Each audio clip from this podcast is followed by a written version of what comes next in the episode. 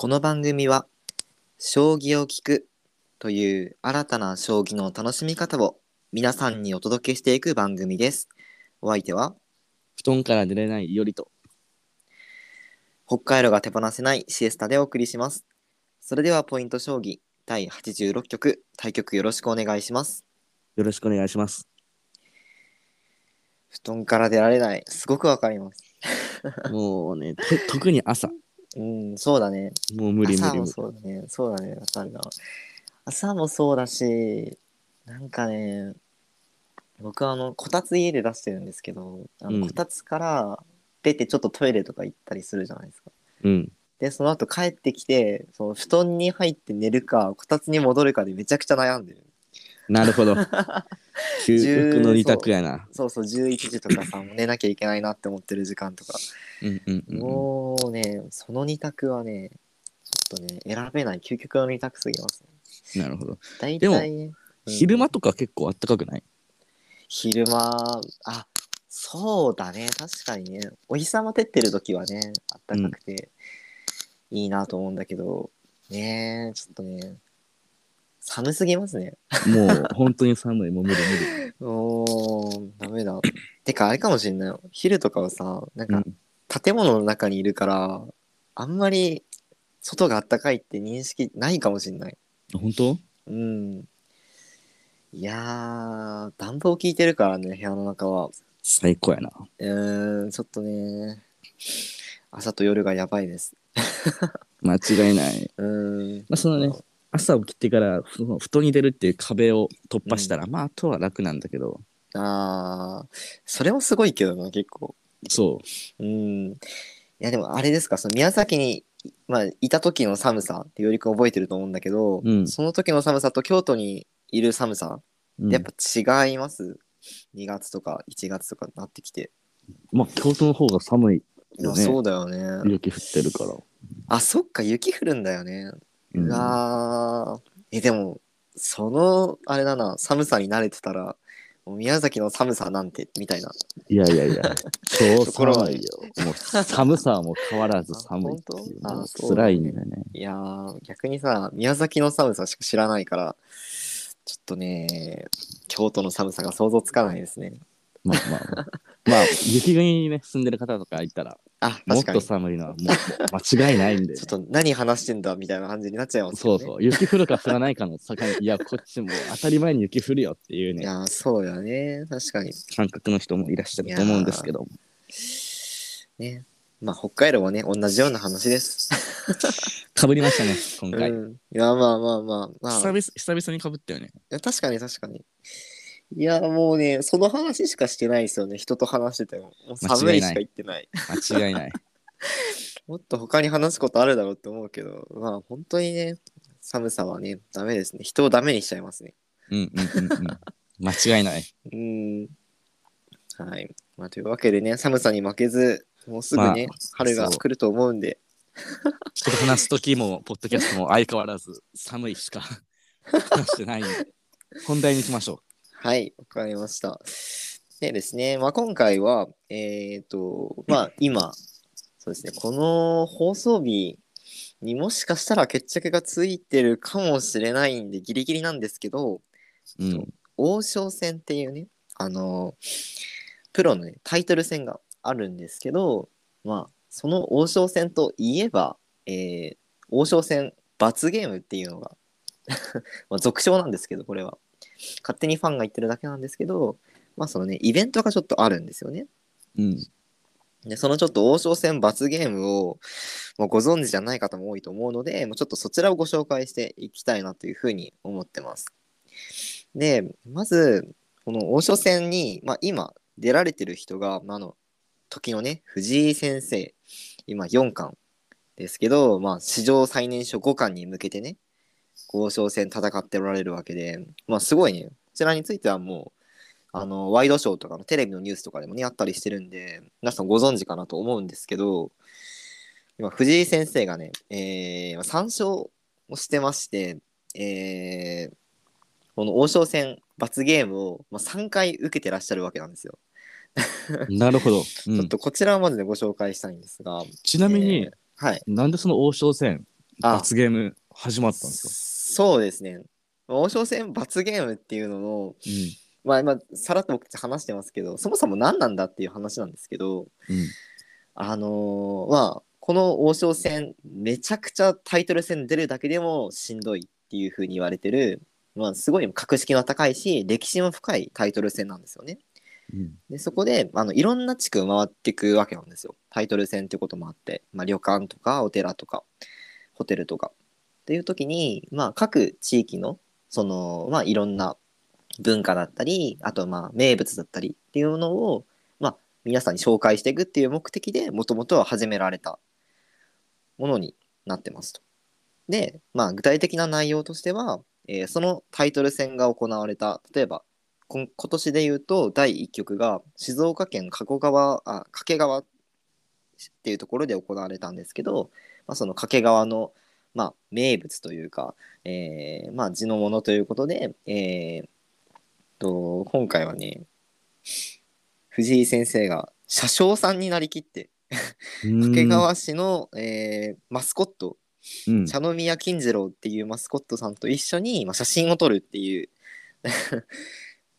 まあ写真を撮るまあ罰ゲームがあったわけですね。なるほど。でも、藤井先生からするとね、電車好きなんで、罰ゲームなんかってなるなりますよね。まあ、嬉しかったでしょうね、多分ね。そうそうそう。で藤井先生はねこうすごいノリノリでやってらしたと思うんですけど、でしょうね。ここの罰ゲームって言われてるゆえんはもうすごいそのレパートリーにありまして、えーまた後でご紹介するんですけど、まあ、過去にはですねあのーまあ温泉にプロ棋士の先生がまあ入って あのーあれですねあのーまあ、手ぬぐいを腰に巻いて温泉に使ってポーズを撮ってる写真とか、うんあのタイのお頭付きを腕に抱えてうん。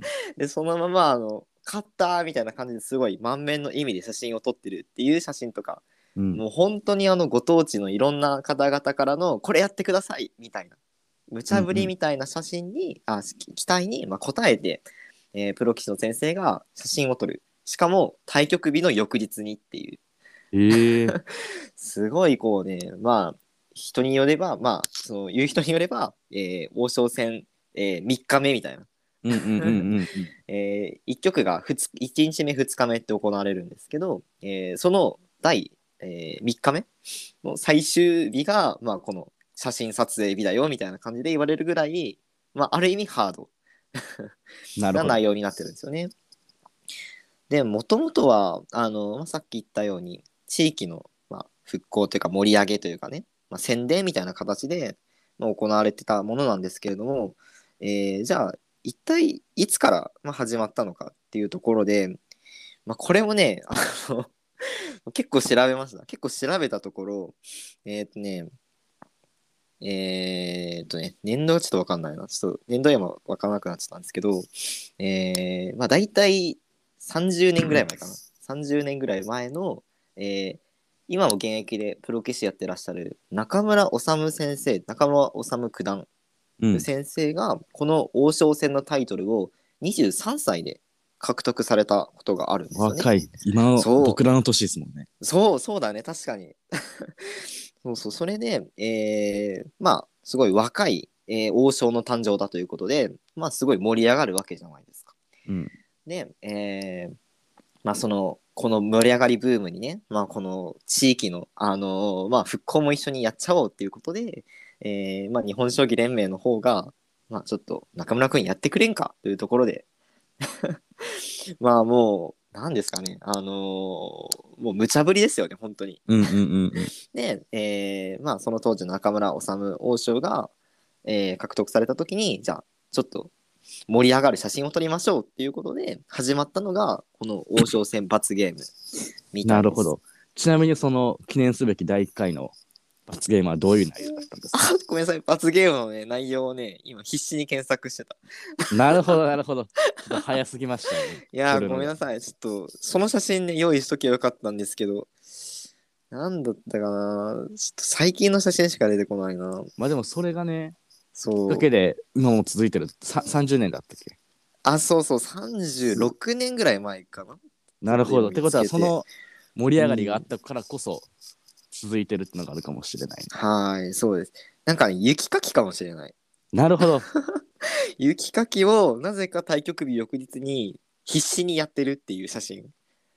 まあ、ほんまの罰ゲームやな、それは。ほほんまの罰ゲームだったね。すごいですね。だからもう、やっぱりあれなんでしょうね。さすがに棋士の先生からも、しんどすぎますと。うんうん。あったんじゃないですかね。まあ最近だと、あの、まあ何かコスプレみたいなことをして、写真を撮るみたいなケースがすごく多いんで、えー、まあ罰ゲームっていうよりかは、あの、ファンサービスみたいにね、なってますけれども、なるほど。うーん、これもね、あの、すごい、あの、王将戦で、あの、勝たれた人、そのうん。タイトル取った人じゃなくて一局で勝った人が、えーその写真撮ることになってるのであのもしかしたら皆さんの、えーまあ、ファンの推し棋士の人たちがそういう写真撮ってらっしゃるかもしれないのでぜひぜひこれ検索されてみてはいかがでしないあー、うんいいんじゃないかなっていうふうに思います。うん。で大体ねいろんな写真あるからあの 本当になんだろうな。例えば直近だとねインコにめちゃくちゃ囲まれてる渡辺王将とか。ええ。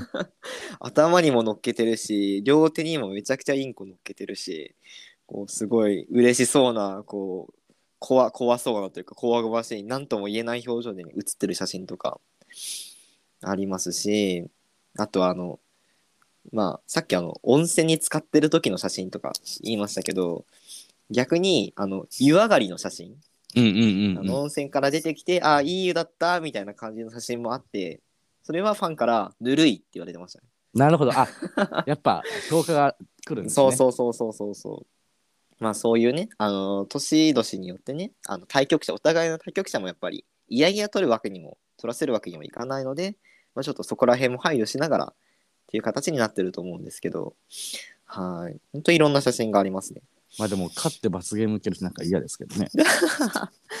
まあそうですね。うん、どうなんでしょうね。これ、棋士の先生がどう思ってらっしゃるのかっていうのはすごいド気 M やにな。ド M やな。罰ゲーム受けたいから勝つんか。もう手段と目的ごっちゃになりそうですけど、でもね、あの、藤井先生とかがね、あの、鉄道の車掌さんになりきって。写真撮られたのとかは、ね、結構あの、本当に、まあ、ご自身の趣味というか、鉄道がお好きってことで、まあ多分組まれた、えーまあ、罰ゲームだと思うので、まあ、こういうのもあったらね、楽しそうだなってね、確かに確かに。思いますけど、よりくん、あの、これ、藤井先生の、うん。あの、もう一個写真あるんですけど、見ました？第2局の写真。大阪のやつ？そう、大阪のやつ。おもろいよね。大阪のやつね、そうまだ見てらっしゃらない方ね、ぜひ見てほしいんですけど、あの、食い倒れ人形に扮してるんですよ、藤井先生が。うん。しかもなんかあの、背中にね、なんか包みみたいなのを抱えて、高槻で連勝やっていう。うん。すごいなんか、あのーなんですかね、スポーツ新聞のね、もうスポニチさんならではの確かに確かに。そう取り上げられてますけど、でね、あのーまだまだあの3曲、4曲、5曲っていう風にどんどん進んでいくと思うんで、えーまたこちらもね、注目していただきたいなという風に、まあ、思うところです。クオリティすごいよね。そうそうそうそう。でも、これ本当に、あれだよね、最初は罰ゲーム、本当の罰ゲームだったっていうのがまたなんとも、確かに。すごいですね。なんかか過去でこれ面白いなっていう罰ゲームとかありました？調べてて。ああ、そうですね。やっぱり王将戦罰ゲームで、まあ、罰ゲーム2、この罰ゲーム写真を好きな人たちが、これはやっぱり別格だって言ってる写真は、えっ、と、2011年だったかな？それぐらいの時に、えー今の佐藤康光会長、プロ将棋連盟の会長が、えータイトル王将戦で勝利された時に、海岸線に、えーまあ、ちょっとあの、高いテーブル、あの背の高いテーブルと、まあ、あのしっかりした座椅子を並べてでそのテーブルの上に足つきの盤が置いてあるんですよ。うん。でその足つき盤に対してあの佐藤先生お一人で駒持って指す姿がパチンってうん。刺されてるんですけどもうその光景だけ見たらめちゃくちゃかっこいいんですよ。うん。そのあプロ棋士のさすがだなみたいな。うん。プロ棋士トッププロは違うなみたいなかっこいいなみたいな感じでこう撮ってるつもりなんでしょうけどあの海岸線にあのすごいお日様照っててキラーって光り輝いてる海岸線にその佐藤先生の写真ポンって真ん中にあの椅子とテーブルと佐藤先生みたいな感じで置いてあるのであまりにもシュールでなるほど。なぜなぜそこの海岸線で将棋をあの手を指してるところだけ取っちゃったのかっていう他に何か室内でもよかったしなんで海外線なんだっていう。会会場はどこなんですか？会場はねどこだったかな？ちょっと その会場もねごめんなさい調べきれてないんですけど。なるほど。な何かその、そのね、地域のなかったんかな？やっぱ海やったんかな？これはね静岡県のね河津町でいいのかな？うのん。旅館そう旅館前の砂浜っていうなるほど、なるほど。そう。なんかね、もっとなんかね、地域の名物とか他になかったんかなっても思うんですけど、なんか妙にかっこよくて、妙にシュールなんですよね。なるほど。そう。このそれが写真は、うん。一番押されてるものなんでいすね。やー、そうですね。この写真は、あの、なんか、こう、将棋連盟の、まあ、ちょっとなんかずれてるっていうか、ちょっとね、あのーそ、そんな、そういう写真求めてないだろみたいな感じもありつつ、でもなんか面白いみたいな感じですごい、まあ、いろんな、えーファンの方から、まあ、押されてる写真かなっていうふうに思います。誰が決めるんやろうね、それね。うん、どうなんだろうね。やっぱりあれなのかな、その地域の、その人たちとか、まあ、タイトル戦行われてる場所の方々から、多分こういうのどうですか？みたいな、あるんじゃないかなって思うんですけど、まあさすがに対局者は、あの、両名ちゃんと、あの内容は事前に承諾されてると思うんですが、それにしてもにね。ね、うん、すごいですよね。あ、ちなみにあの、さっきの海岸線の佐藤康光先生の写真については、なんとこの後リメイク版が撮られてまして、なんかね、えっとね、10年ぐらい後のかな ?2019 とか18年ぐらいの、えー永瀬、えー先生が、えー王将戦で勝たれた時にも、まあ、同じような構図で、その時は雨だったらしいの、雨が降ってたらしいので、まあ、ちょっと、えー砂浜にダイソー置いてみたいなことはできなかったらしいんですけど、まあ、あの同じ海岸線で、えーもう同じような構図で、えー傘を持って雨の中将棋を指すっていうやば、そっちの方がやばい。罰ゲーム感が強い。そう罰ゲーム感すごいですよねただこれはね、まあ、2番煎じだって言ってなるほど。やっぱ厳しいですね逆にね。そう逆にそうこの罰ゲーム評論家の方々はかなり目が肥えてらっしゃるので、まあ、これはちょっとねそう罰ゲームいくらねその罰ゲーム感強いといえどやっぱちょっと2番煎じなのは許せませんねっていうふうに、まあ、言われてたみたいです。なるほど、なるほどう。ん結構僕、あの、藤井先生のあの大阪のやつ好きだけどね、食い倒れのやつ。食い倒れこれねインパクトすごいよね。いや、俺びっくりしたもん。誰かと思った、最初。なんか、しかもちゃんとね眼鏡とかかけてあのななんていうんですか規定列な感じの、うんうんうんうん。それがねいやーまあ将棋連盟のねあのこうすごいこう藤井先生にももっと盛り上げてもらおうみたいなちょっとねイメージ覆してやろうぐらいのなんだろうねそれぐらいの気概を感じますけどまあこれを受けた藤井先生も藤井先生だなっていうふうにまあ確かにね。ちょっとね、思いますけど、いやー、さすがですね。でまあ、これぐらいにあの、あの、なんですかね、将棋を指されるね、先生方も、まあ、普及活動にすごい熱心だということで、皆さん、あの、注目してね、見ていただきたいなというふうに思います。はい。はい。他なんか、いおりくん、今ちょっと調べてみたりとかして、気になる写真とかっていうのはあったりします？調べてないんだよね。調べてないですね。ごめんなさい。ここちらは、あの、ね、うん収録画面のところにやってるんで、失礼しました。すいません。あの、いい結構前だったかな。調べようとしたら、なんか YouTube かなんかが流れてしまって入っちゃったんだよね。ああ、はいはいはい。だからもうあれが怖くて、もう動かせてない。あ、なるほど。いやいやそあれからそれでそれでいいと思います。頑張って頑張って思い出してます。うん、ちなみにね、藤井先生はこのコスプレをね、呼んでたらしくて。あ、そうなんだ。そこまで読み入ってたんだ。そうそうそう。もう、なんならね、将棋の読みより深かったんじゃないかっていうぐらい、ちゃんと読んでたらしくて、えあえの、1曲目の、あの、車掌さんになるみたいなコスプ。レを、があったんですけど、お今回の王将戦第1局で。で、そのコスプレの内容は、もう完全に読み切られてたみたいで、マジか。えっと、そう、昨年度の2020年度の2021年かに開催された王将戦第1局で、えー同じ掛川の、えー同じ場所で開催された時に、えーその時の罰ゲームが、まあ、インコを体に乗せるっていう、うんインコと記念写真を撮るっていう罰ゲームだったんですよね。だったんで、それを踏まえて、あと、ご自分のその趣味とかを合わせて、まあ、えーその動物系か、まあ、車掌かどっちかかなと思ってましたっていうコメントがええ藤井先生から出てたっていう。すごいな。そうだからもしかしたらその棋士の先生の間でもいや今年はあれじゃないみたいなちょっと大食い系じゃないみたいなるほど、なるほど。なのそう罰ゲーム予想とかももしかしたらあったりなかったりするんじゃないかなと。次の 藤井先生のあの、対局のやつ、ああ予想します？予想する？ああなるほど。開催場所はどこなんですか、えーととですね、第4局はですね、えー東京都の立川の、えーうんがあるので、いや、これちょっと東京だったら難しいかもしれないです、ね。難しくないかちょっとそうですね。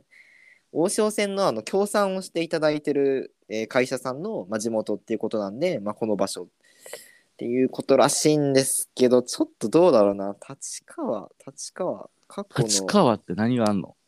いやわかんない。ちょっと調べるね。立川の、えー有名なともの。いやー、ちょっと、あれだな。ごめんなさいね。時間かかります。立川、えっ、と。東京って結構いろんなものあるから、そもそもいや、。そうだよね。その中の立川って言われても、んってなっちゃってるけどね。そうだね。ちょっと過去の罰ゲームがね、出て、調べきれなかったんで、あれなんですけど。いやー、なんだろうな。いや藤井先生にじゃあ逆にやってもらいたいコスプレとかあります？第4局これに期藤井待みたいな。先生が勝つ前提ってことなんですね。まあかまあまあまあまあ、まあ、これでも前王将戦は終わるという前提で。ああそれもねちょっとあれだけどいやまあもし藤井先生がやるなら、やるならやるなら、どんなのが？なんやろ今でも結構食いだ俺僕の中で結構ハマってるからね。ああ確かに。今あるのがえっと今3曲行われててえ1曲目が、まあ、車掌さん。うん。2曲目が食い倒れ人形うん。で、えー、3曲目がねあのなんかなんだったっけな頭に唐辛子を乗せてたのは見ましたうんうんうんうんうんうん。唐辛子の冠みたいなのを乗っけたのは見ました。ああ、えっとね、あれだ、松尾芭蕉だ、松尾芭蕉のコスプレをうん第3局でやってた。なるほどなるほど。でね、そう、第4局はね、なんだろうな。な何がいいかな？な何何してほしいんやろ？な何してほしい？そうだよね、もう何してほしいになっちゃうけど、あ、あのね、ちょっとこれはもう完全に、まあ、個人のね、あの、僕の趣味、趣味っていうか、あれなんですけど、うん。あの、スポーツ選手とかのユニフォームみたいな、そういう路な線で行ってるほど。例えば野球選手のさ、あの、巨巨人のユニフォームでもいいし、なるほどなるほど。えでも、藤井先生だったら愛知だから、まあ中日とか、地元のチームとか、野球とのコラボっていうこと？そうそうそうとなんかか、サーフィンやったよね。あー、なんか見たような記憶があるな。そうそうそうそう。そういう、そういう路線とかいいんじゃない？スポーツ選手なるほど系なるほどなるほど。でも東京ってなんどうなんやろうな。いやー、でもね、東京、なんか、バスケットとかさ、最近結構、ああ、あるかもね。ね、プロリーグとかあって、しかも藤井先生、めっちゃ背高いし、スラッとしてるから、似合いそうじゃない、確かに確かに。ね運動神経もね、いいらしいあ、ですね。そうそう。めちゃくちゃ足速いっていうう。うん。ね、話もあったし、ちょっとそういう路線を、いあるんじゃないかなと、第4局予想しておりますなるほど。。スポーツ系でそうそうそ予想されるということで、まあ、皆さんもね、予想してもらえたら。う。いいですね。いや、よりくんも言っときましょう。よりくんも、僕ね、なんう。うーん、なんか、辛いものとか、ああ、はいはいはい、はい。まずいものとかを食べてほしい。でそのリアクションを一枚欲しい。もう本当の罰ゲーム路線になっちゃったね、それは、ね。そうそう。なるほどね。普段見れない顔をはいはいはい見たい。ああ、確かに。そうですね。いつもキリッとしてるじゃん。うん、確かに笑顔とかね、写真のそう、本時はね。当にもうな顔が歪むぐらいまずいもの食べてほしい。確かにな。あ、それ、それ見たいですね。ちょっとそれも見たいな、うん確かに。えだから、ーいい絵が撮れるまで食べ続けないといけないっていう。カカメラマンが下手やったらなんぼでもかなあかんって。ああ、なるほどね。ちょっとそれは、今後のカメラマン人生に大きく変わってきそうですけど。そうそうそうそうそう。えー、いいですね。ちょっと、まあ、どんな罰ゲームになるかはね、あのまあ、その、主催者さんと、まあ、日本将棋連盟、それから、まあ、対局者のお二人の間で、まあ、合意が取られると思うんで、まあ、なかなかわからないですけど、まあ、そうですね。将棋の内容、それから、まあ、その後の罰ゲームということで、えーまあ一度に二度楽しめる タイトル戦っていうのは、まあ、なかなかないと思うので、えーぜひ皆さんね、これから、この王将戦、注目していただけたら、まあ、いいのかなっていうふうに思います。はい。まあ、というわけでね、えーまあ、今日は、まあ、王将戦罰ゲームということでお話ししていきましたけれども、まあ、すごいね、いろいろあったね。確かに。うーん。まあ、今回ね、全然ご紹介できなかったんですけど、あの、毎年毎年、最低4回は写真撮られてるんで、めちゃくちゃレパートリーあるんですよ、罰ゲームの。なんで、ちょっと興味持たれた方は、ぜひ、あの、探してみていただいて、あの、またね、藤井先生に、まあ、こんな写真撮ってほしい、こんな罰ゲーム体験してほしいみたいな のがあれば、まあね、ツイートとかしていただけたら、まあ嬉しいかなっていうふうに思います。じゃあ、次回はどういうことについてお話ししていきましょうか？どうしようか。うーん、そうですね。何かあります？そうですね。そしたら、あの、今、藤井先生つながりでまたちょっとお話ししちゃうんであれなんですけど、あの、史上最年少五冠みたいな感じで今盛り上がってるじゃないですか。うん。そしたら、その、史上最年少で、もう一個ね、藤井先生で、史上最年少〇〇っていうのを持ってらっしゃるのが、まああるんですよ。はい。でそれが、史上最年少九段うん。っていうのに藤井先生が、まあ、持たれてるというか、まあ、経験されていて、じゃあその、九段とか、まあ、八段とか四段とか、いろいろ段位ありますけど、まあ、実際それって、まあ、どういうものなのとか、どうやって認定されるのとか、あとあの、アマチュアでも、まあ、初段とか、一級とか、いろいろあるじゃないですか。それとうんどう違うのみたいな話をちょっとしていけたらなっていうふうに思います。はい。はい。えーというわけで、えーまあ、以上で、ポイント将棋第86局を終了しようと思います。えー対局ありがとうございました。ありがとうございました。